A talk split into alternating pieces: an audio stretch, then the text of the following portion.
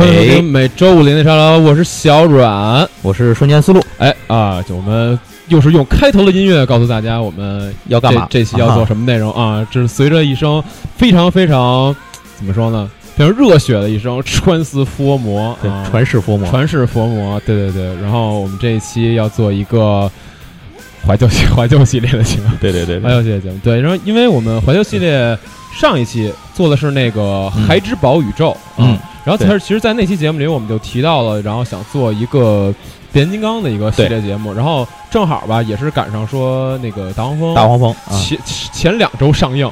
为什么 为什么这个事儿说的这么尴尬啊？因为其实这节目我们想上周录，对，但是上周我们不是去上海了嘛？然后在那边累得像死狗一样，根本没有时受到了这种环境魔法寒冷伤，对 对，累得像死狗一样，我们根本没有办法变形，对，然后就就没有在没有录成这期节目。但是我们回来之后呢，还是真的真的快变形了，折折叠了，动变形了，对对，可能一不小心也要成为钢漏少年。对对对对，反正就是那个意思吧。然后 你怎么才反应过来？反应过来。对，然后那个，所以就是这周我们打算把这期节目录出来。嗯。然后呢，也是啊，一不小心把我们的计划打乱了。但是年前我们可能想重新排一下这个节目的一个安排，没关系。然后还是希望把我们原本都安排好的内容全放送给大家。对。好，那这期呢，我们就先废话不多说了。这期肯定我们想做这期节目的一个源头，就是因为《大黄蜂》上映了。因为这次《大黄蜂》整体是回归一个相比较怀旧吧，对，比较 G 一的一个感觉，对啊。然后，所以我们这期呢，就想直接顺着《大黄蜂》的这个回归，我们也。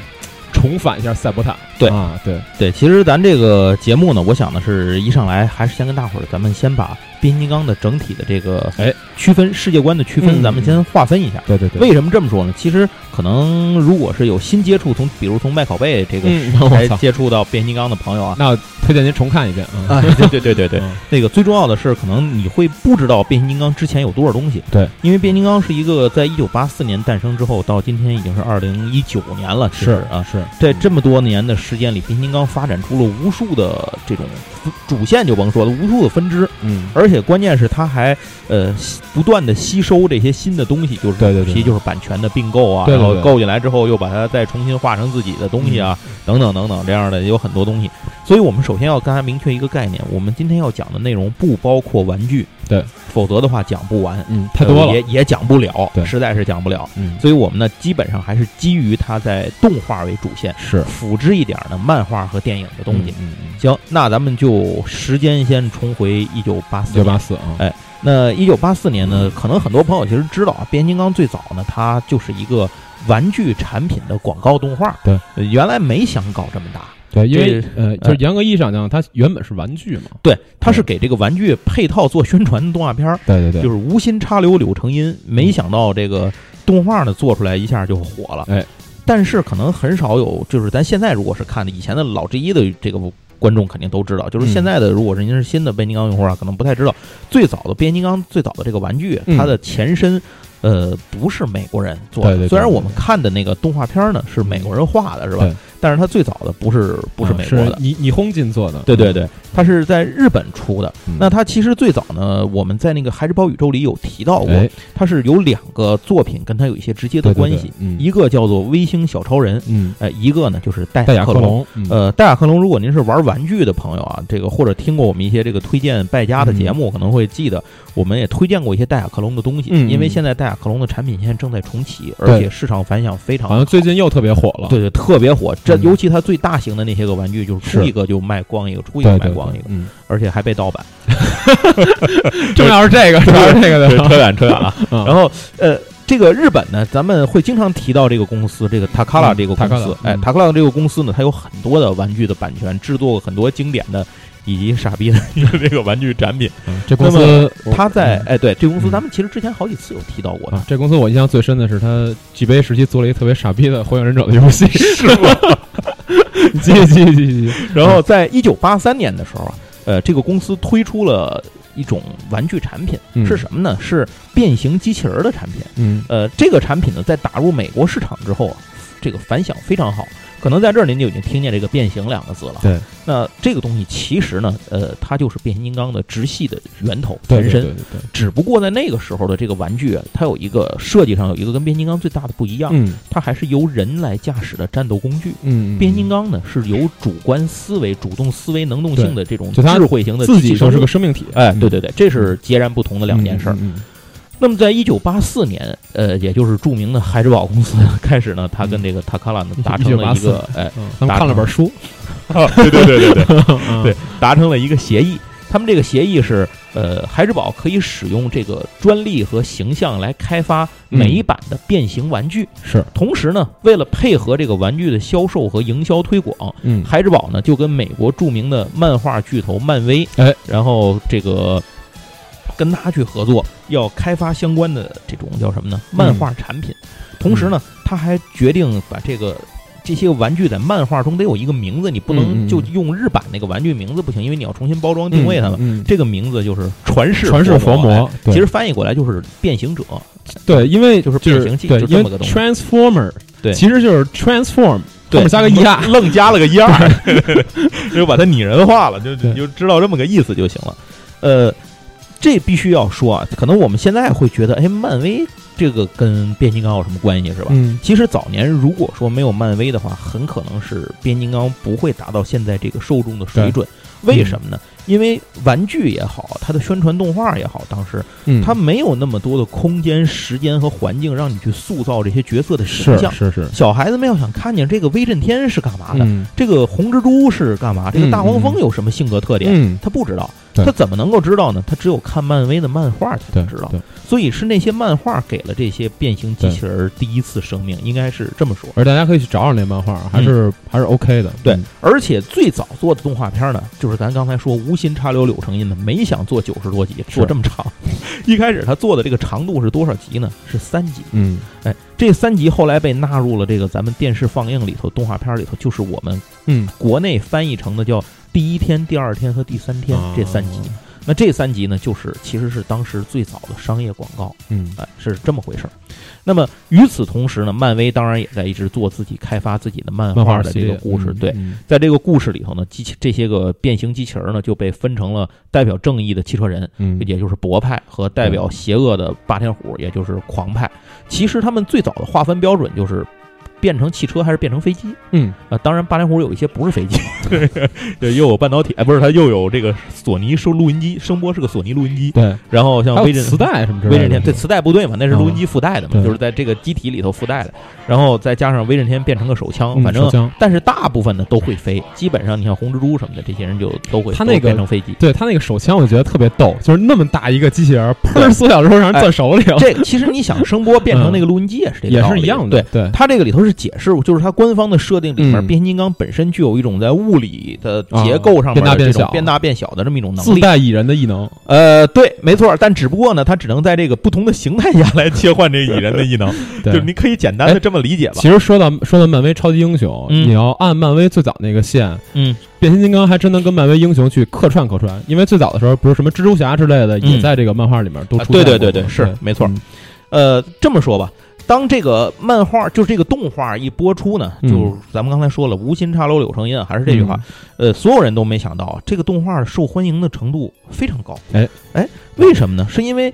当时这个六七十年代正好处于一种叛逆和解放思潮刚刚开始消退之后的这一代人，然后对于这个思想回归的这代人来说呢，然后他们正好需要一种构思新颖、情节引人入胜，但是价值观仍然偏于保守的这么一、这么一些东西。是是，那变形金刚的这套东西设定呢，就是正邪分明嘛，嗯。然后又能变形的这些东西又没见过，机器人儿，嗯。哎，这个自主机器人儿，哎，这个很好，大家就觉得哎这好看，我正是符合嗯。了他们这种大众潜在心理的一种需求，是。所以这也是说。有的时候我觉得东西叫所谓生不逢时还是生能逢时，其实区别很大。因为那个时候大家想一想，上世纪八十年代的时候，也正是这个冷战的高峰期，没错，所以这里面这些设设定啊，这些内容很难说跟那个一点关系没有。对对，不应该说应该说就有就有很大的关系。对，只不过变形金刚可能还没那么露骨。对对。如果您想听露骨，您可以听我们之前《海之宝宇宙》那啊里介绍的有几个是挺露骨，斯大林都伤了。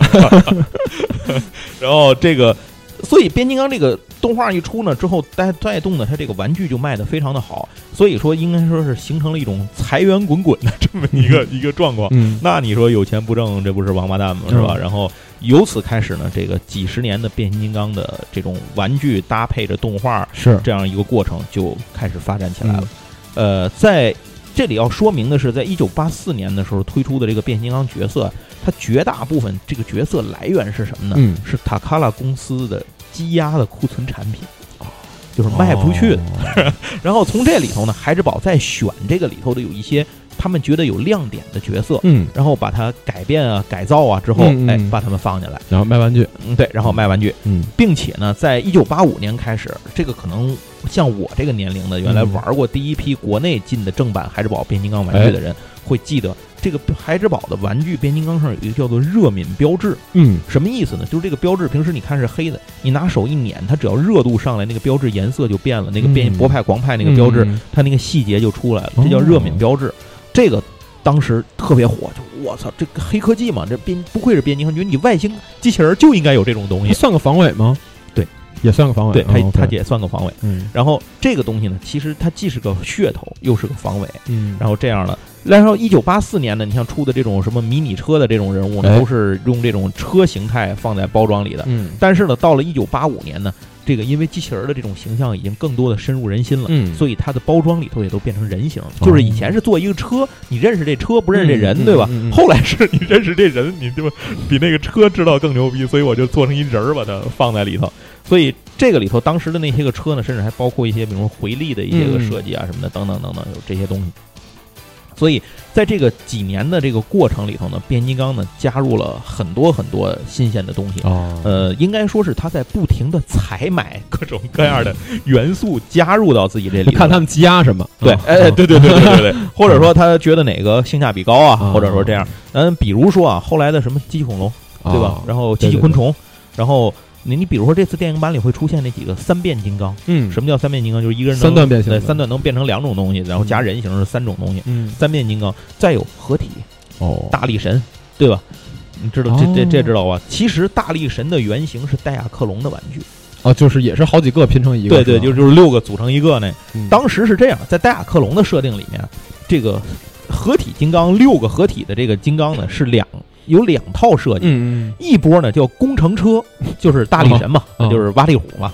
另一波呢全是火车，哦，这个火车呢后来在铁胆火车侠。呃，倒倒不，对对对。对对，在后来的变形金刚的头领战士什么里后来出来的火车王嘛，嗯。咱们译成叫火车王，是六辆火车头，六辆火火车对，六辆火车合体，哦。然后这个里头，当时给美就是孩之宝要去选这个哪些玩具入选嘛，嗯当时就觉得哎，这个工程车挺牛逼的，嗯哎，看着挺好看，嗯就是很有这种小孩儿男孩儿肯定都喜欢这种什么搅拌机啊、挖掘机、嗯铲土车什么的，嗯挺过瘾。但是这个火车呢，你们就觉得美国人当时没有这种火车情怀。哦跟日本人不，日本人有火车情怀，是是对吧？是是是这大家能知道。但是当时美国人小孩儿对火车没什么兴趣，嗯尤其你什么新干线什么设计，我们离得很远。美国现在高铁大家也知道什么德行是吧？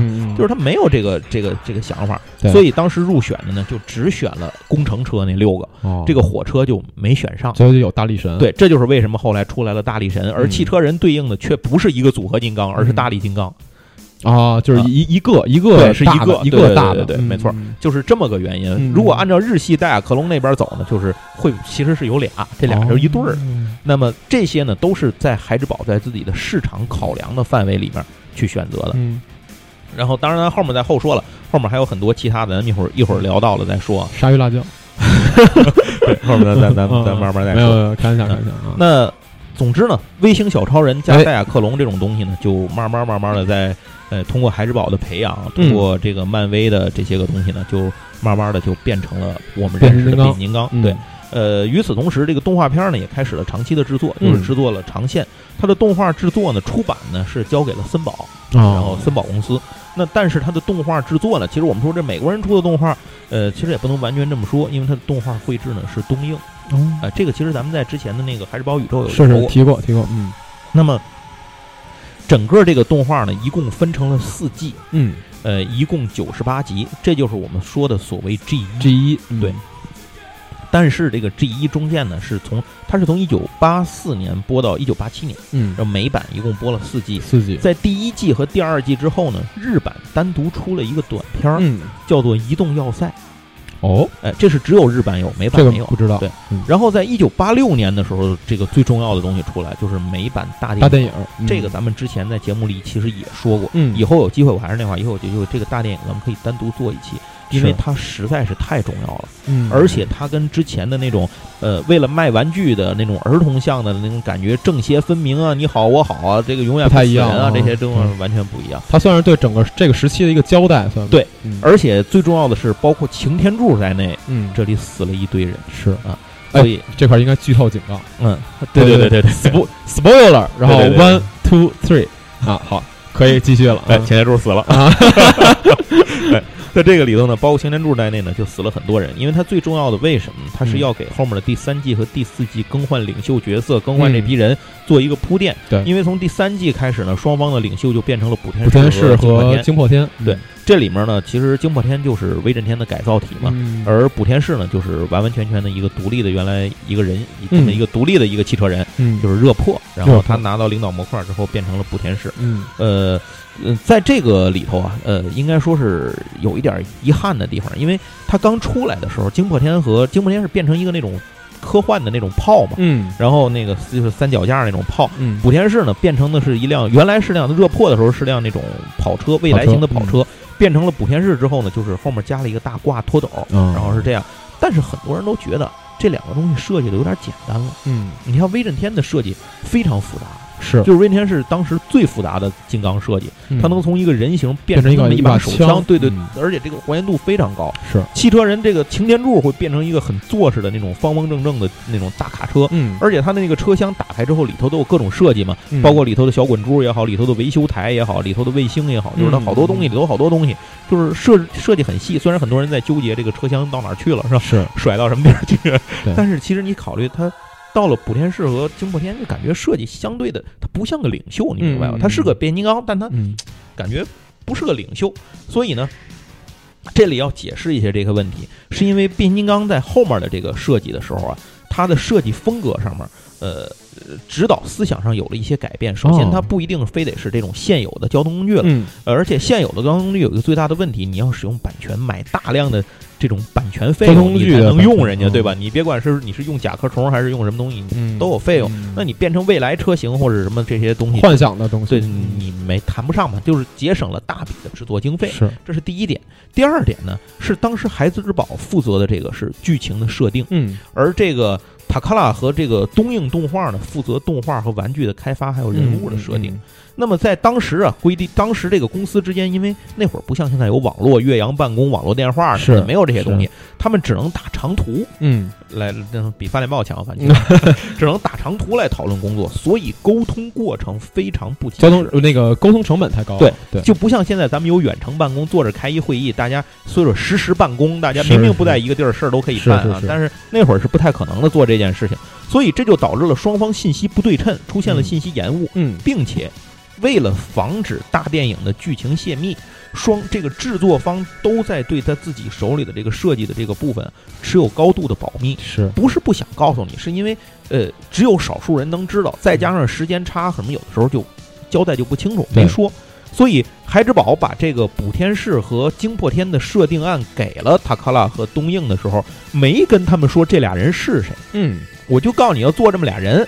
但是这俩人他们在以后的电影里担纲什么样的角色不知道，动画制作方是不知道的啊，玩具设计也不知道。这个塔卡拉的设计师拿到这个这个他的方案之后定稿啊，他认为以他的理解，他认为惊破天是一个要塞参谋，补天士是一个普通的中型变形金刚，会有一定的戏份。嗯，这就是他的理解哦。所以他在设计的时候没有像设计，就是他们不像设计擎天柱和。威震天那么投入，嗯，这就是为什么出来之后这两个玩具让人感觉总觉得欠了点什么，就是口不秀，对对对对对，就是你说这个意思，就是这意思。后来这个塔克拉的设计师接受采访的时候也公开，就是他特别后悔这件事。是。他说当时如果他知道他们的身份的话，一定不会这么设计，会把他们设计的更有领袖，更像领袖。但是很多事情就是没有后悔的意义，很多或者很多事情就是机缘至此。要让让他们变成这样的，他们就是这样。这也是为什么可能在汽车人的这个领袖里头，莆田市的这个呃怎么说呢？莆田市的人气甚至感觉领袖感还没有通天晓高。是，可能就是这么一个，就因为他可能看起来确实完全不像一个那种一个派系的领袖。你说他是个小队长什么之类的，可能还像点样。对对对对对。所以这件事情呢，就算是一个插曲吧，给大伙儿做一个交代。嗯，那么在整个电影版的这个过程里头呢，就是霸汽车人和霸天虎双方呢，这个进行了血战嘛，然后很多包括青天柱在内很多汽车人都陆陆续续死去，然后新的一代呢又上来，然后这个两边也都更换了领袖。这包括甚至包括了这种星球级别的金刚，嗯，就是宇宙大帝嘛，都已经出场了。然后在这个里面呢，也都呃对很多事情做了一个交代，并且开始了开启了新的未来。嗯，也就是说，之前那些有版权的都死，就是需要买版权的变形的那个那帮人都死的差不多了。后面都是不需要版权的了，哎，就可以随便玩了。然后战争呢，也从地球和塞普坦两个星球扩散到整个宇宙啊，就是这个故事就开始了。接下来呢？这个美版就出了后面的第三季和第四季，加在一起呢，一共是九十八集动画片。嗯嗯，那么我们应该说啊，这个这些叫做 G 一嘛。但是呢，其实 G 一可以分成狭义和相对广义上的，这个是标准狭义上的，也就是说，一些有相当一部分的变形金刚爱好者的眼里头，它就是包含这九十八集，只有这九这九十八集，就连那个电影。一二三也不算是吧？哪个一二就是一一第一天、第二天、第三算算算，那是九十八集里的。九十八集里，那是九十八集里的第一集、第二集和第三集。OK，就是这三集加上剩下的这个一二三四季。再加上大对对对对对对，其实那三集就是第一季的前三集嘛，对对对，然后再加上大电影，然后这些呢，其实就是狭义上的 G 一。嗯，那广义上的 G 一呢，咱们一会儿再说，这还有好多玩意儿呢，包含一个我我相对熟悉一点的，而且这里头还要说一句话，就是之前在呃《海之宝宇宙》时咱也提到过，就是日本人看了这个变形金刚的这个美版做的这个后两季之后，三四季之后不太满意。啊，觉得有点 low，然后他们就把第四季呢买走了。嗯，买回去之后呢，重新做画，嗯，画了第四季的头领战士。嗯，然后大家为什么也是在头领战士的，就是第四季的头领战士里呢，会感觉它的日范儿更足。嗯啊，并且它那里头还加入了很多日本的，就是它这个其他的游戏支线的一些互动。嗯，哎，在这里头咱们就不太细说了。然后后面呢，这个呃日版呢，后来又出了几个，就是出了这个叫什么超神战士军啊什么的，好像我我印象里头可能应该就是什么胜利之战争啊什么的，就是这个超能量人什么的，反正就那些具体的，因为那些我也没太看啊，就那段我确实是没看，它是纯只有日版的动画，这个我是没看的。但总之是后来又出了一些动画，三部应该是到一九九一年呢全部完结，是，然后呢，呃，这就是日版的一个发展，到这儿就结束了，呃。到此为止呢，呃，差不多就是之前就是美系的那个 G 一不是到四季就结了吗？是日系呢自己又加了点东西，往后又又添了点添了点玩意儿，嗯，然后接下来又是开始一个可能国内很多人小软你比较熟悉，哎。哎，很多人都看过的。九十年代了，对九十年代，一九九六年到一九九九年上映了一个算是。传统老 G 一的正统的续作，嗯，它叫做《超能勇士》啊，呃，咱译成《超能勇士》，其实它叫《野兽战争》嘛，对，Beast Wars，就或者说另外一个称呼叫《猛兽侠》，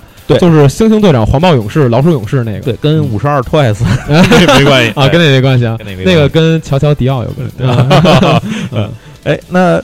猛兽侠呢？这个野兽战争呢，有一个有意思的事儿，就是它里面也存在着日版和美版的时间线不并行的问题。是，哎，咱们先说美版，因为它最早出的是美版，美版呢是一九九六年出的。它呢，这个一共出了这个野兽战争了。这个其实如果以我们现在的眼光来看，那个做的制作三 D 制作那个感觉很 low 的。现在看很粗糙，很糙很假。毕竟是九六年的。对，九六年为什么要做成一个三 D 动画呢？是因为当时《玩具总动员》正火，嗯，三 D 动画风靡全球，嗯，所以当时呢，这个制作的时候就想要不要走这么个噱头，跟个风。所以来三 D 的，对，所以来一三 D 的，结果就搞了这么一个三 D 的出来。嗯，美版呢一共出了三季，这个猛兽侠。呃，猛兽侠应该这么说，它的做工即使在我们今天看很粗糙、很简陋，但是它的编剧剧情非常牛逼。对，它真的是不再像早年的变形金刚那么单纯了。对对对对对，这个里头呢也是，它其实是在变形金刚之后很久很久很久，然后这个。博派呢已经变成了叫做与这个呃博巨无霸巨无霸巨无霸，狂派变成元始兽，对，嗯。有一些角色呢也在里头陆续的登场，比如像那个老 G 一的这个呃方舟跟着方舟到地球上的这些，嗯，然后包括威震天跟着报应号到地球上的这些，然后甚至包括红蜘蛛的灵魂啊，对，包括机器狗在那里头已经变成个什么，变成那个元老了，对对对，等等等等，就是那出来陆陆续续登场了很多 G 一的怀旧情怀，对，所以如果您是个老 G 一的这个观众的话，会在里头看到很多链接的梗，没错。它它其实严严格意义上讲，算是呃原来那波变形金刚的后代，对，很厚很厚。对，就虽然说霸王龙一上来也叫威震天，但不是那个威震天。对，但是这对他几其实是因为他个人崇拜的问题。对对。然后这里还要说一个有意思的地方，是因为他们这个虽然是发生在这个变形金刚之后很厚的事情，对，但是由于他们的飞船在互相攻击坠落地球的时候发生了问题，穿越了时间，所以他们的故事发生的时间点其实反而回到了在那个之之前，就是。在塞伯坦这个擎天柱他们霸天虎和着威震天的飞船坠落在地球对之后，以及他们被显像号修好之前的那个时间里，原始状态、原始社会是吧？对，因为大家看远古时期，大家看最原始的那个变形金刚，呃，那个故事是发生在他们坠落地球几百万年之后嘛？不是一次火山爆发，然后他们都醒了吗？对，呃，这个这个猛兽侠或者说超能勇士，它发生的时候是原始地球。对，就是因为他们到那儿之后，就是还因为好多人也会去问啊，为什么他们能扫到黑猩猩之类，但但是还能扫到恐龙？就是这块大家可以注意一下这细节，他们扫的是恐龙化石，扫的不是恐龙。对，恐龙勇士是扫化石扫出来的。对对对对，包括霸王龙也是，剩下的人扫的就是当时正经存在的这个动物。对对对对，包括它里面还会涉及到原始的人类。对，最早的智人就是这些东西都是猛兽侠里面混的，这个不存在时间线上的混乱，它是一个穿穿梭。它其实是考到考虑到的这个问题。对对对对对。然后，如果后来您看漫画，会发现它还会出现不同的时间线，在同一时间下不同的时间维度的问题，那就比较混乱了。那个后面再说。然后，呃。这个里面呢，美版出完了之后呢，日版自己又单独，日本人又单独画了续集，分别是《野兽战争二》和《新野兽战争》。对，这个我是真心没看过，《野兽战争二》我还看过一点儿，它那里头那个可波文已经是白狮可波文了，就是就是肩膀上是个狮子头，变完是一个白狮的那个。嗯嗯。然后那个《新野兽战争》我是一点儿也没看过，它那个好像可波文是那猛犸，嗯，变成一个猛犸，但具体这个我不好说了，因为我彻底没看过。是。那在美版呢，美国这边呢，在一九九九年出了这个。就是这个猛兽侠，就是猛野兽机械，嗯，就是他们后来变成机械化了，包括回到塞伯坦上那个是格式化之后的，对，然后回到塞伯坦之后一通狂打嘛，狂打之后，最后把塞伯坦从这个又变成了一个这种有机的这种生物的一个星球，对，反正就变成了这样。但是呢，这个评价很不不太好。是，那我我最接受不了的是老鼠被格式化之后就剩俩轮子了啊！对对对对，没没没有没有腿了，就剩俩轮子了。犀牛也变成坏人了，嗯。他他是坏人嘛？他就是洗掉格式化洗掉了。对，因为他严格意义上讲，就是在前面那个作品里面，犀牛实际上是留了很大的伏笔的。对，包括说那个，就是大家如果忘了忘了是怎么回事啊，你回去可以再看一遍。一上来的话，你会发现天天空有俩月亮，那俩月亮就是伏笔，伏伏了好好长一段时间。对，嗯。然后这个呃，总之吧，这个里头就是对，算是最后我我个人感觉稍微有点虎头蛇尾了。对，我觉得那个都很好。我觉得 B Beast Machine 做的不是特好看。对，没错。嗯，所以这个，但是现反正您要有时间，您就看看，愿意一块儿看看就看看，不愿意看，我觉得也没多大损失这事儿。对对对，行，在这个过程里呢，二零零六年的时候，IDW 出了两套这个猛兽侠相关的漫画，然后这些呢都应该算是这个呃野兽野兽世界观里面对对对一个部分。好，至此为止，以上都属于广义之一。嗯嗯，到这儿。就是无论您是定特定的这种狭义上的 G 一，还是广义上泛指的 G 一，到这儿都算完结。嗯，好，呃，在二零零一年的时候呢，呃，日本又出了一个动画片叫《汽车人战记》。嗯，咱们翻译成《汽车人战记》，可能不知道是港台什么，他们译成叫什么“汽车机器人”之类的。我现在或者叫“随时变形状”，对 他们叫“随时变形状”。随时哒哒啦滴噔，随时变形状。然后一共四十集。那么它在设定上呢是有一些承接了野兽战争的，嗯啊，呃，怎么讲呢？这个里面的反派是原始兽的一个支系部队，嗯啊，也都是变的那种动物什么的，什么怪兽。变形装，对对对。但是这个动画呢，它的本身定义是一个儿童向作品啊，子贡向。对，呃，而且它的日版和美版是有区别的，嗯，就是美版在里头的角色的名字定义什么的都有所区别。啊这个大家也应该听了我们这么多期节目，或者您看过这么多，您应该知道这是常见的事儿，是常见的事儿。嗯，呃，在二零零二年的时候呢，这个出了日版出了新的作品，叫做《微型传说》，就是嗯小个儿的意思，啊小小个子 Micro 微型。对，嗯美版的叫雷霆舰队，雷霆舰队，就是舰队，就是啊。你还记得咱上期的时候做那个台式宝世界的时候，关老师也在，咱还说，我我跟你们讲，我说这个舰队里那个机器人都是那种迷你的袖珍的那种机器人。哦，然后变完，他们能变成增强的模块和武器什么的，哦，所以我狂派国派都抢他们。然后他们就开着飞船跑到那种宇宙旋那种黑洞啊或者什么的那种他们是个强强化装置，对对对，跑到那种什么那种宇宙的平行那种小空间子里头，独立空间里去嗯。躲着去，最后还是被找出来了，然后嗯逼不得已在大战之中必须站队嘛，就是嗯这这么个事儿。嗯然后这个呢就叫美美版叫雷霆舰队，然后日版呢，微型传说之后又出了超能链接和银河原力这两部，等于一共是三部。这三部呢，在美版管他们叫邪神三部曲。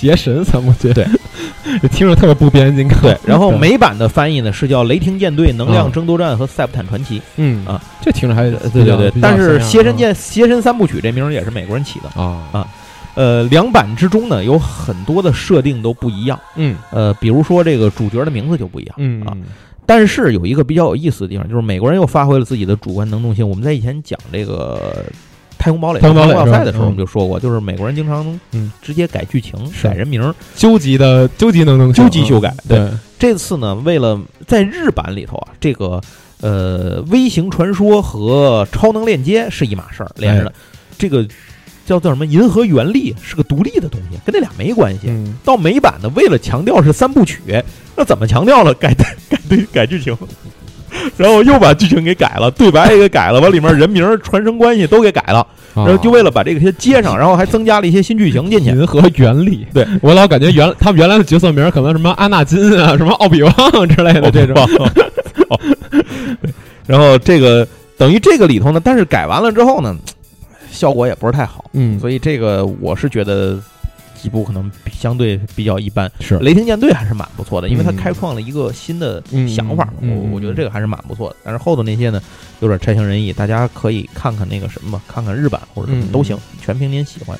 呃，当时呢，美国是幻浪负责他的漫画，然后在他的这个相当于在雷霆啊、什么雷霆舰队啊什么的这些个他的漫画以及他增加了一大堆的什么前传后传什么的，因为大家都知道美版呢经常是这个动画或者电影不足呢靠漫画补，哎就是呃，所以它里头增加了很多这种前传后传的漫画，大家可以看看。哎，好，接下来既然说到了幻浪啊，那就是要进入一个就是叫做幻浪这个世界漫观画漫画宇宙，漫画宇宙、漫画世界观。嗯那么它的时间呢是二零零一年到二零零五年，也就是漫威的版权到期之后呢，它的变形金刚这一支儿呢就被 D 这个 DW 就是幻浪给买走了。嗯买走之后，它的定位上是继承了 G 一的定位的。哎，所以这是为什么我们后来看那些个漫画还是觉得挺舒服的原因。嗯嗯嗯而且它追加了很多前传的东西，比如说非常著名的变形金刚内战系列，哦讲的是塞伯坦上擎天柱，呃，擎天柱当上领袖，一直到打到他们来地球之前，嗯差不多这段事儿到底发生了什么？包括我们看第一天的时候，那个动画片的时候，最早也能记得。呃，就尤其这次看《大黄蜂》这个电影，也看着他们在嗯塞伯坦上打，也知道他们变那个形状跟到地球是不一样的。哦，都是那种赛博坦型的飞机啊什么的车，像飞碟儿什么的，编乱七八糟，都是都是那种样的。嗯所以在这个里头，他们都是一些塞伯坦形状。嗯呃，当然这里面有一些设定呢是跟以后不一样的，比如说机器恐龙什么的，在这里就都出来了。在那个 G 一的动画里头，他们是在地球上千斤顶制造的，所以这嗯这些都不太一样。但是没有人在意这个了啊，嗯喜欢开心就好。呃，这个里头有很多很多，像变形这个这个威震天是变坦克，嗯，然后这个擎天柱会变成一种塞伯坦卡车，挺牛逼的。我觉得，我觉得比在地球上那看是更牛逼，就嗯更有战斗力那种感觉。赛博坦卡车，对，而且还提及了擎天柱之前的领袖们，嗯汽车人领袖，像御天敌什么的，嗯这样一些嗯一些汽车人领袖的设定。呃，有意思的地方在于什么呢？在于这个幻浪拿到了版权之后呢，在漫威时期，漫威同时拥有变形金刚和特种部队两个版权。嗯呃，可是呢，当变形金刚到期了之后，被 DW 买走了，被欢浪买走了；特种部队到期之后呢，被 DDP 买走就是另一家公司。嗯。所以这两家公司互相之间呢，立刻采取的就是互相撇清关系，嗯，呃，就没有联动了。对，没有联动了，嗯。完全忽视掉以前的这些东西。对。虽然双方后来进行过跨界合作，就是咱俩合作，明白。然后出嗯过两次这种变形金刚和特种部队的互动，是，但是呢，因为经营不善的原因，二零零五年的时候呢，这个幻浪就倒闭了。嗯，然后它一倒闭呢，所有的作品也就没了下文，嗯。所以酝酿好了这种变形金刚、特种部队之间的联动就，就自然也就没人提了。嗯，最让我可惜的就是内战差最后居然没出完，哦，就是特别遗憾这件事儿，内战没出完，这有点遗憾，确实对是，嗯，就出到钢索死了嘛，我也不知道后头到底怎么着，气死了啊！就是后面再也没有人去续这个事儿了，对，没没再续过，嗯所以我也不知道后头到底怎么着。嗯那这个 D W 的时期到二零零五年，随着它的倒闭呢，也就算告一段落。嗯他们当时放出了很多设定稿，嗯很多东西呢就只有一张画了，就再也没有了啊。嗯呃，接下来还有一个是这个映像和 D D P 的这么一个世界观，嗯，它是从二零零四年到二零零七年，其实呢就是映像公司呢出版了《变形金刚大战特种大特种部队》的首部曲。嗯它是帮谁出的呢？是帮这个 DDP 出的。嗯然后呢，在第二到第五部呢，是从 DDP 出版的，就是嗯《变形金刚大战特种部队》。呃，接下来这个漫画呢，就进入到了二零零五年到直到现在，它是在 IDW 手里。嗯，IDW 就是那个新的新的地方，嗯。IDW 其实现在大家就比较熟悉了，基是本上我们现在看到的漫画，变形金刚漫画，呃，不用基本了，就几乎了，全都是都来自都都来自于嗯它，对，并且 IDW 是有桌游事业部门的，嗯，所以他自己还出版一些桌游产品。嗯。啊。这个以后有机会讲桌游的时候咱们再聊。是。那 IDW 买了版权之后，他先出的其实不是一个以 G 一为基础的漫画，是一个完全平行的原创漫画，嗯，叫《钢铁之心》。钢铁之心，嗯钢铁之心很短，没不多长，它是一个平行的世界观，一个蒸汽动力的地球。哦，然后这些汽车人和霸天虎到了地球上之后呢，汽车人基本变完形都是那种蒸汽机车车头什么的，哦。然后那个霸天虎那边呢，就是那种有点蒸汽动力的飞机，就是你看那红蜘蛛什么都是那种翅膀还都跟那个画那个达芬奇画那蝙蝠翼似的那种，都都是那种东西的。然后那个你像什么震荡波，我记得是是变成一个那种明轮的铁甲炮舰什么的，就都是这种样。这个有点，哎，这有点神奇，就感觉又蒸汽又赛博，对对，对而且你像嗯大黄蜂的武器什么，就是一大铁锤，就是特别有工业时代风格的那种感觉。这个我强烈推荐大家哎，这个看看。这个不长，，这个叫什么钢铁之心？钢铁之心，哦，这个不长，很好，这个评价是很好的。嗯啊，接下来呢，后来他就开始正式又回归到一个以 G 一为原型重新开发设定的一个阶段，嗯呃，就是所谓的这个行动三部曲。嗯第一部呢就是隐蔽行动，嗯，那隐蔽行动呢，它里头重新定义了汽车人、霸天虎在地球上和人类之间嗯。互相之间的关系。嗯，嗯就是以及人类对待他们这些态度，这里头包括了呃人类去猎杀和追捕汽车人和霸天虎，然后双方之间的一些共存关系啊，汽车人采取什么样的隐蔽态，就是他们他们为什么叫隐蔽行动，就是他们都以车型伪装在地球上，哦，然后就是不能暴露自己。汽车人替嗯。那个地球人这边呢，会有专门的部队追捕他们，嗯然后就等等等等吧。有一些变形金刚为了生存，或者说因为一些自己的想法，就投靠了人类，加入了人类这边去追捕其他的变形金刚嗯等等，嗯就是很复杂，这些事儿就很很乱。那这个隐蔽行动这个过程呢，就是可能有的人看起来相对的觉得有一点儿闷，嗯，但是呢，它其实是为了给后面做铺垫。我个人很喜欢它，他们留埋了很多梗在里头。，嗯而且 IDW 有一个有意思的地方，它在它采用了大量的个人传记作为支线补充。嗯，嗯，比如说啊，讲声波传，嗯，这哦。个什么什么传啊、就是类似于个人电影，对阿尔奇啊传，对对，就讲。大黄蜂传，你看的讲的是这一个人，但嗯是他总是跟一些大事件或者一些里面的一些重要的事情，或者承前启后的一些，比如说漫画里有一些事儿出来，他没交代前头或者没交代结尾，通过个人传给你补齐了，交代上。就是传记式的，对，三国志，对对对对对对对，传记式的。嗯然后隐蔽行动之后呢，又有升级行动和毁灭行动啊，嗯这个就是所谓的行动三部曲。嗯，到了二零零八年，IDW 呢买回了特种部队的版权，哦，哎，这一下呢，双方又哎回到一个世界观了。嗯但是，一开始买回来的时候，IDW 那意思就是，变形金刚是变形金刚，特种部队是特种部队啊，自己搞自己的。可是，在二零一五年的时候，这个孩之宝呢有一个小，就是看漫威赚钱了嘛。嗯，你说这个，搞宇宙，哎，都他妈搞宇宙，嗯老子有这么多 IP，干嘛不搞呢？是吧？这这有这钱干嘛不挣呢？所以孩之宝就启动了孩之宝宇宙。咱们嗯这个具体您去听我们之前孩之宝宇宙那期节目，嗯对。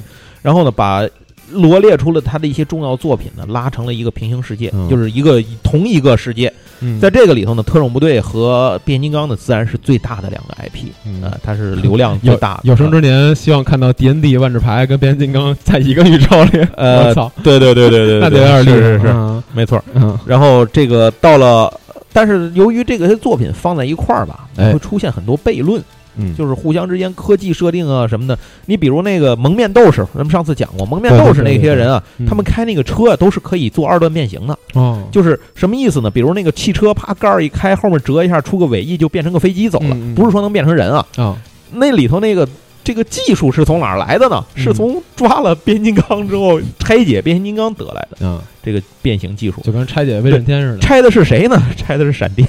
哦，啊所以这个闪电在变形金刚大黄蜂的电影里一上来一个照面被干死这事儿是有传统的。哦，一会儿咱们再说，闪电是个倒霉因为要分一下是吧？对倒霉蛋儿，嗯闪闪电是特别倒霉的一倒霉蛋儿。哦，OK，嗯好这个到了二零一八年，就因为出现了各种各样的悖论，就很混乱，导致嗯完了这个海之宝就说不行就停了吧，停了，然后后面咱们想想怎么做，想明白了，剧本写好了，咱再再弄，嗯在未来再重启。所以也有人说呢，这次大黄蜂呢，可能就是作为一个重启的标志，嗯重新来，至少它可能是变形金刚的一个重启标志。是是是，这个一会儿，再说。嗯呃，这是 IDW 的世界观，接下来呢就是一个动画零八动画世界观。这个里面呢，它是在动画接的是它是在什么时候出的呢？是在真人版电影第一部，嗯，哎之后麦拷贝的第一呃，部，对对对对，嗯出了出了这么一个。然后呢，动画版呢，它叫做叫进化版吧，可能是、呃我们一般叫零八动画。那么嗯它继承它之前正好播了一个美国的这种儿童动画片，很受欢迎，嗯《少年泰坦》。啊，所以呢，他把这个少年泰坦的那种卡通风格给继承下来了，嗯所以它是很偏 Q 版卡通的。然后这个里头特别有意思的是，擎天柱第一次不再是汽车人领袖了，嗯他是一支维修小队队长嘛。这个这个东西还其实还挺有意思的，IDW 还出了漫画和小百科进行一个配合，大家可以可以看看。今儿是个维修队的队长对我记得他出了通天晓是这个高级指挥官。啊，我记得这个好像出了三季还是几季，我就看了一季，所以我也不太知道后头到底都出了什么。这个大家回来可以看看，挺好玩的。嗯然后接着还有一个动画片呢，也叫做《领袖之证》。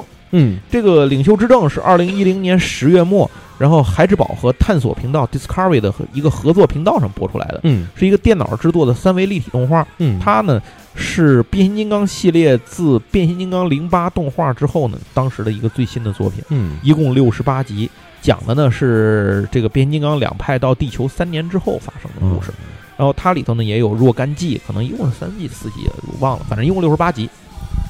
咱们这儿应该都可以，爱奇艺可能就都能看。嗯嗯接下来，呃，就进入了电子游戏的一个世界观。嗯当然了，这个变形金刚的电子游戏出过很多啊，嗯，我们在这儿呢会特指几个比较有名的，这就是二零一零年高月这个高月工作室出的《塞普坦之战》。嗯呃，《塞普坦之战》以及二零一二年他们出的《塞普坦陨落》，是就是这么几个。嗯，那么他们的原本的这个想法啊，是作为卡通版动画片儿叫做《领袖之证》，刚才咱刚说领袖之证刚才说的以及另外一个动画片儿叫做《金刚救援金刚队》，嗯。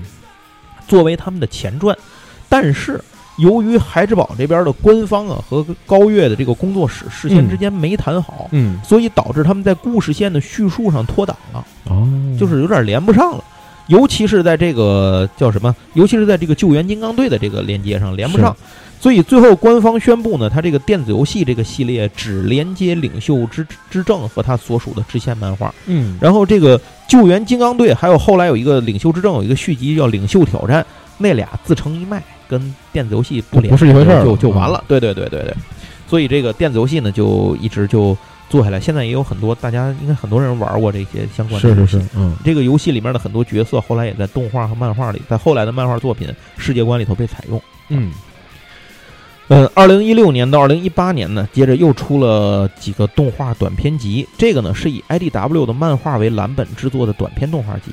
呃，这么说啊，故事很烂，呃，就是它的逻辑啊什么的都有一些问题，编剧是是有很大的问题，但是画面制作的不错。嗯哎，嗯大家可以看看，它分别是《合体战争》《泰坦归来》和《天元之力》。那这三部呢？天元之力天元之力，拿对钻头打吗？然后这些呢，其实也是配套为了出玩具。嗯呃，大家回来这个应该在我们的市场上，就是商场里头那些海之宝专柜什么的，嗯其实都可以看见相关的这种。那么这个动画片的这些，就这几个动画短片和电子游戏呢合在一起，被称为天元宇宙。哦，呃，最后呢，就是大家比较熟悉的，就是二零零七年一直至今，就是真人电影宇宙。嗯，那真人电影宇宙呢？呃，世界观不能叫宇宙吧，叫真人电影世界观。嗯，那这个里头呢，目前一共是六部电影。呃，前五部卖考麦考贝的这个 版本啊，这个咱就不提了，这实在是没什么可提的。这叫黑历史啊，黑历史。然后咱们要说的就是最新的这个大黄蜂。哎，呃，大黄蜂是一个个人传。他是个人传记，当然大家也知道导演都是谁。上次小阮也介绍了，呃，如果他大黄蜂取得的成绩不好呢，他就只能悲惨的回家去继承亿万家，继承耐克了。这个感觉听起来就很惨。呃，好在大黄蜂反响还是很不错的。是，呃，大黄蜂之后呢，也公布了第二个这种个人传型的电影是《擎天柱》啊，哇，那这个人气应该也会非常高。对，应该会非常高。哦。咱们现在呢，其实就可以回到这个大黄蜂上来了，因为咱们时间呢也也进行今天节目时间也挺长的了。对对对对对，后面一点时间呢都甩给大黄蜂。好的，因为我相信咱们的听友绝大部分都去看了大黄蜂，甚至还有可能二刷三刷的。对，那大黄蜂这个故事呢，呃，应该这么说。之前他在试映的时候，嗯，和后来直接上映的这个正式版本有很大的差异哦。比如说塞伯坦大战的那一段，就一开头那段，对，加了一点，在之前试映的时候是完全没有的。我们可以看到塞伯坦大战这段非常像是什么呢？非常像是电子游戏《塞伯坦陨落》的那个那种，就是感觉把它做成把电子游戏引擎做成动画片那种感觉，哎，在那上面去打了一通。然后为什么要打这通？就是因为强调 G 一情怀，嗯，哎，然后其实那个点映版，就是它那个试映版的时候，是从那个大黄蜂的那个逃生舱脱离塞布坦，然后看着星球越来越远开始了，嗯，啊，前面那段全没有，所以大家您能感觉到前面那段动画感比较强，是是是，你觉得如果你细抠的话，你会感觉像两个电影拼的，嗯，不知道大家有没有这种感觉啊？这这个其实当时说还是我我个人觉得还是挺明显的这种感觉，对，这可能说明这个耐克公子还是比较原教旨的。对对，因为他是一个变形金刚粉嘛，是他是真变粉。然后，呃，在整个变形金刚这个就是大黄蜂的这个故事里头，登场的金刚其实不多。嗯，那嗯，你说不多呢，又有一大票人，这一大票人全都登场在开头那段，开这动画片里，就是他包括汽车人这边，包括救护车、擎天柱，然后千斤顶、阿尔 C、大汉和飞过山。嗯，然后霸天虎那边呢，就是。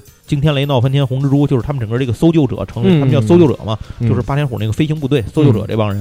然后还有什么声波、震荡波呀、机器狗什么的。然后它里头还出现过一个绿色的，像那个尖儿头的那种，也是那种变飞机的。它那个应该也是搜救者里的一个，可能是硫酸雨。然后现在不太好说。然后真正最后派出来的，最后就是什么这个就是闪电嘛。后来后来看一直来追杀他，在原本的这个设定里头。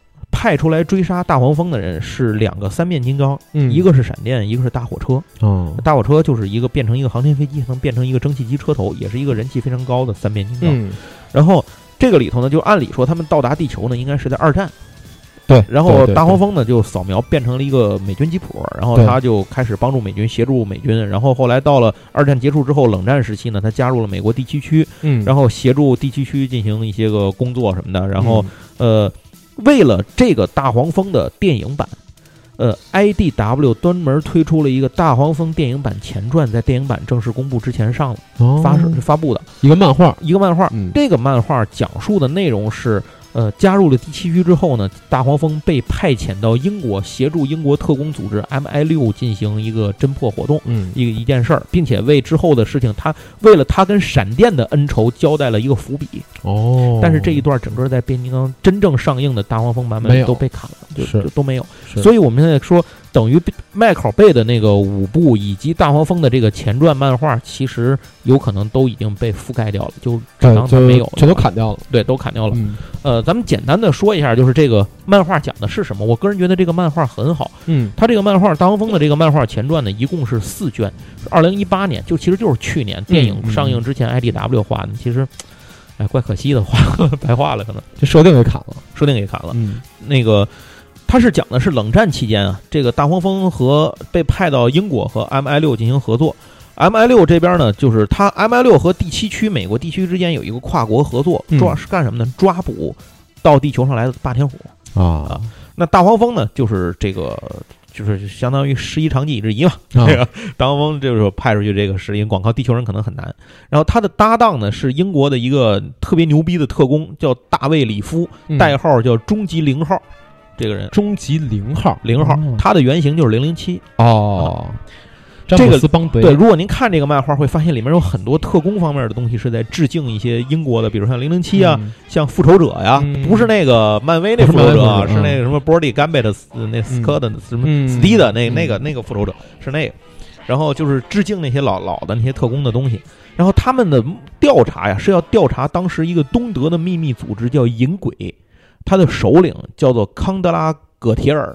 调查这个人，嗯，说这个人反正是有问题。然后呢，大黄蜂在这个 M I 六给了个代号叫金车轮，然后他俩就就去了。然后那个大卫呢，就打扮成乔装成那个呃银鬼的成员，就混进了他们那个组织里。但是当他混进那个办公室准备抓捕葛培尔这个葛铁尔的时候呢，却发现他已经死了。然后当时他就就又我操这个。可能有问题就被人算计了，知道吧？借刀杀人或者什么可能有问题，所以他当时就呃引爆把这办公室给炸了，然后他就赶紧跑出来呼叫大黄蜂来接应他，然后远处就开来一辆黄色的汽车，嗯，哎，一看大黄蜂来的车不太一样，结果到跟前这个车一变形呢，发现他不是大黄蜂，这个人是霸天虎的一个成员叫越野魔，他越野魔。越野魔，对，他也变成一个黄色的汽车，嗯，然后。这个时候就在千钧一发之际，这个大黄蜂赶到，把越野魔给干了，就给给干死了。呃，咱们一会儿会讲讲大黄蜂的一个一个变化，这个反正挺能打的在这里。嗯，然后就把他给干死了。然后这两个人呢，就赶紧跑回伦敦自己的这个特工组织的这个秘密据点儿，他是伪装成一个广播电台，就是他们见到了他们的另一个特工，就是女主角叫戴安娜·勒斯勒斯，然后就是。开始了后面的一段故事，就是这其实你挺传统的一段剧情，嗯，就是被人算计，然后怎么寻求，因为那个他一开始就说嘛，他们他们刚找着这个乐斯，他们等着自己的那个有有一个头儿，就是他们特工组织 M I 六的一个头儿要过来跟他们这个叫什么？接头嘛，这个人叫贝尔汉，是大卫的搭档，结果这个时候等来的不是贝尔汉，等来是两个霸天虎，一个叫玉门姬，地狱的狱啊，玉门姬。是个女性的霸天虎。他是在电子游戏里出来的，在在这里就被应用上了。他之前曾经被威震天授意潜打入过汽车人那边，以汽车人的身份跟他们产生过很多活动，跟大黄蜂有很多互动。然后另一个人叫奔驰，对，奔驰也是一个就这个这个霸天虎，然后就来追杀他们。这个时候他们才知道贝尔汉已经死了，然后这个。呃，大卫找了一电话亭往回打电话，说 M 六说说赶紧救我们，怎么回事？支援。M 六说不行，说你们这个这个情况，我们认为肯定有内鬼，嗯，你得把内鬼找出来，嗯，那内鬼现在一共就仨人嘛，就要么是大卫，要么是那戴安娜，要么就大黄蜂。完了，所以这仨人之间又发生了内部的互相的怀疑和争执，再加上这个玉门机他们又追过来，然后双方就一路打一路追，在伦敦展开了一场追逐战。然后这个事儿呢，我就不太细往下讲了，因为太长。嗯，这个我是强烈推荐大家可以看网上很容易能够找到这个汉化版的漫画，也不长，四卷，您大伙儿可以看看。呃，只能这么说，最后玉门机死死了，他的死是大黄蜂认为是跟闪电的。后面的这个闪电的挑唆呀什么的，有教唆有直接的关系，所以大黄蜂的一直追杀闪电，嗯，直到最后把闪电干掉。那么到了电影版以后就改了嘛，大家也看到了是闪电追杀他。但是无论怎么样，闪电也是一个照面被干掉。嗯，如果您回去倒历史，大家倒变形金刚的任何历史里面，很多漫画作品平行的、不平行的这个作品里，闪电都是特别倒霉的那个。虽然说这是一个三变金刚，有人说我操，闪电设计这么一人挺牛逼的，嗯，上来一照面给废了，这角色就废了，我操，为什么？其实是怎么说呢？废了也是有传统，闪电总倒霉啊。然后这个里头呢，呃，咱们就不太说这些了，咱接着进入到回到这个电影版的大黄蜂。电影版的大黄蜂里边，咱们要说一说，是呢就是它不是改了吗？嗯，哪些地方有变化？刚才除了说那个开头那哪儿那个变化之外，这里有很多地方还不太一样。比如大黄蜂到达地球的时间不对啊，因为那个里头，它大黄蜂是参加过二战的嘛。嗯，这里头等于大黄蜂才一九八几年，不才刚到，对吧？然后再一个就是刚才咱也说到了，杀闪电的理由不对。嗯，那个里头他是为玉门机报仇，所以他一直要杀闪电。这个里头呢，就是变成了闪电属于自己作死，他追杀他嘛。对对，而且。大火大火车就没了，不提了，没没有大火车，就没没提大火车这个人。然后接下来呢，这个里面就是提到那个像那个反弹和粉碎，他两个人到了地球之后，就是动了点脑子嘛，伪装成呃好人，然后跟第七区去接触，到了第七区总部。但是第七区总部是哪儿呢？其实是胡佛大坝，对吧？嗯。如果他们到了那儿，他们应该能感应到威震天。原本应该能感应到，可是他们这次到那里什么也没有感应到。嗯，这证明可能说明威震天不在那儿，不在那儿。这个历史或者说他们的总部不在那儿。嗯，但无论是哪一个，都更改了设定。然后还删掉了很多剧情，你比如说那个大黄蜂在他家里作妖的时候，嗯，后来他们女主角他们回来一看，屋里头对屋里头不都已经砸成那德行了吗？然后他妈回来是有一句话，就是说电视说，哎，你还剪电线干什么？你还记得那点吧？嗯，这个感觉挺突兀的，因为在前面的过程里没有提到过电视电线被剪断的事儿。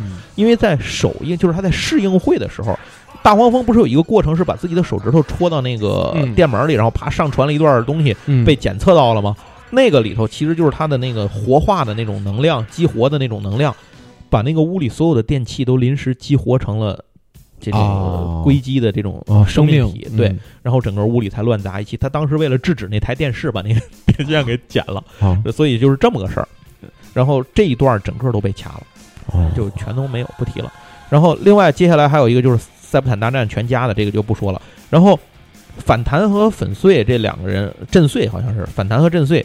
然后当他们见到那个第就五十一区的人的时候，那个博士特别激动嘛，博士就说：“哎呦，我操，我这是第一次和接触外星人什么的，就是这种。”但事实上，他们应该早就接触过外星人了。嗯，大黄蜂就应该在五十一区服务啊，当时对吧？当时这段抹了，那你们最早也应该威震天啊，对吧？你们威震天连从从汽车到抽水马桶不都是反向工程吗？对吧？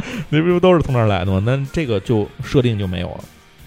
然后这个里头呢，呃，大黄蜂在电影的最后，大黄蜂不是扫描了一下那个叫什么一九七七那个科迈罗那个车嘛，变成那个车，然后咵开到大桥上去走了。但是他旁边开过来一辆车，那个车是 F L 八六的那个货车车头，大货车啊，就不是车头，应该是带着车厢大货车，就是擎天柱嘛，嗯，G 一里的擎天柱。然后后来到这个最后的那个电影的最后的部分，也有大黄蜂和擎天柱两个人在森林里头走，然后擎天柱跟他说话。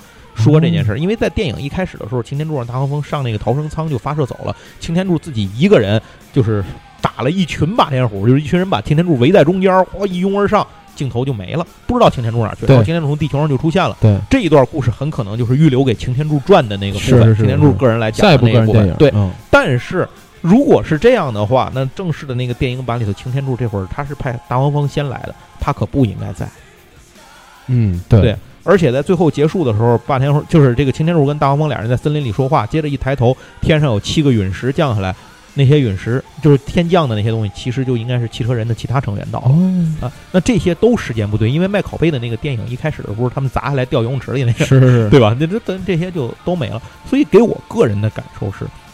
他们这个大大黄蜂的这一段，很像是在刻意的抹除掉之前卖拷贝的一些对那个那五部的要完全重启，要完全重启。嗯，呃，所以这个如果他能完全重启，我还是挺高兴。我觉得是好事儿。对对对，我也觉得卖拷贝那个就就当他从从来没有存在过吧。而且他都还原到了这么 G 一的一个情节。另外，这里头有很多彩蛋，可能大家有知道的，有不知道的。这里头，比如说像大黄蜂那个车，那个小女孩第一次看到大黄蜂车的时候，她在那个。里头进去有好多蜜蜂，嗯，其实这就暗示着是大黄蜂，大黄蜂，对吧？然后这里头还有一些，比如说变形金刚一开始在赛博坦上混战的时候，第一个出场的汽车人，就第一个画面，嗯，是救护车，不是擎天柱，嗯，为什么是救护车呢？因为在 IDW 漫画《隐蔽行动》里面，第一个登场的人是救护车，哦，这其实是一个致敬。然后像大汉是被打中肩膀，哎呦，就栽在那儿了嘛。这个是在大电影里面，就是那个 G 一大电影里面。大汉是被红蜘蛛一枪打中肩膀打爆了死的。嗯嗯，然后像这个里头闪电一直倒霉，这就不说了。这里面还有很多有意思的地方，比如大黄蜂当时放的那些歌都是八十年代的那些歌曲，这个感觉有点像什么，你知道吗？有点像银河星爵那种尬舞的时候听的那些歌。然后接下来。呃，在那个这女主角在那个悬崖上跳水的那会儿，胆怯不想跳的时候，大黄蜂用车门拍了她一下，并且放了一首歌来鼓励她。那首歌是《变形金刚大电影》里的一首主题曲，《变形金刚大电影》里的一首主题对对对，大那大电影里的一首主题曲。然后，呃，这首歌呢，其实它是当年是不是给变变形金刚写的？它是给史泰龙主演的一个电影写的。史泰龙主演的电影？对。但当时那个电影没用这首歌，叫什么名字？哎，我我现在有点忘了这首这首这首歌叫什么了。嗯，好像就是你拥有力量是什么一种啊一种就那首歌。然后这首歌呢，当时没采用，结果就被变形金刚大电影给用了。哦，哎，我记得当时用这首歌的那个画面是丹尼尔和热破在河边钓鱼，然后看见。变汽车人那个飞船下来了，然后他离远了，他不有那望远镜吗？嘣儿一看那里头，我操！霸天虎跟汽车人在飞船里正打呢，那俩人赶紧就扔了鱼竿，就赶紧去找那个，赶紧去往那个坠落地点去去接应去。哦，就是那么一段，好像是那段剧情，我印象不太深了，因为我我其实应该重看一遍大电影再做这期节目的，但是后来想想还是没来得及看。我们下次有机会再单独讲大电影的时候再说。对，呃，别的就不说了，这个里头有很多很多有意思的东西，大家可以慢慢去挖梗，非常的多。呃，最重要的是，刚才肖冉一开始说过的那件事，就是所有的造型更趋近于 G 一，对，而不再是麦考贝的那个生物机器的那种，像铁血战士似的那种，越来越铁血，那不能那玩意儿，这不行，越来越铁血感，就这，我真觉得越来越像铁血战士，你觉得吗？然后这个后面反正就是越来越变得回归当时的一些机械的一些形态，更多的调动了大家的一些情怀，嗯，而且让你觉得最重要的是让你觉得整个这个作品的制作方，包括设计啊，包括导演啊，编剧。他们是真的看过变形金刚，是啊，对，因为那个麦考贝当时在刚接到那个变形金刚这个这个活儿的时候，他是不愿意做的，他觉得就是给一些塑料玩具做广告，然后这个后来结果真的赚钱了，自己又停不下了，就是他，就别人不想让他做，但是他还得做，就是相当于他本人对于这个作品实际上没有感，没有什么感情，嗯，对。不像那个我们这个耐 耐克大少是 是有感情的，就是他这样的话，确实也拍不好一个产品。对，不过呢，大黄蜂可以看出来一个最大的问题，就是成本预算没有麦考贝那么多，嗯，所以他在这个镜头里头呢，很多东西就是，比如说登场的金刚很少，比如说像闪电这种出来就死了，嗯，尽量节省节省成本。所以如果给他更多的预算的话，或者反响很好的话，其实很想看看后头能做成什么样。而且一个好处是，作为独立人物传记来讲。角色不那么多呢，让他可能更好的去调调节这种节奏。是，这个如果太多了，也就成麦考贝那种从头炸到尾了，您也没什么可说的，对吧？行，基本上呢，我我想说的就是这些。如果您还没看《大黄蜂》的话，强烈推荐去看一下。您不需要看过其他任何作品。嗯，其实真的是这样，不需要看过任何作品，尤其是不需要看过前五部。我我觉得，我觉得您看您补哪一部分内容都不用去管麦考贝那五部，对对对，那五部就是直直接剔出这个宇宙就可以了。对，哎，所以呢，在这儿呢，也是给大家再一次推荐一下大黄蜂，然后我们也非常期待后面擎天柱。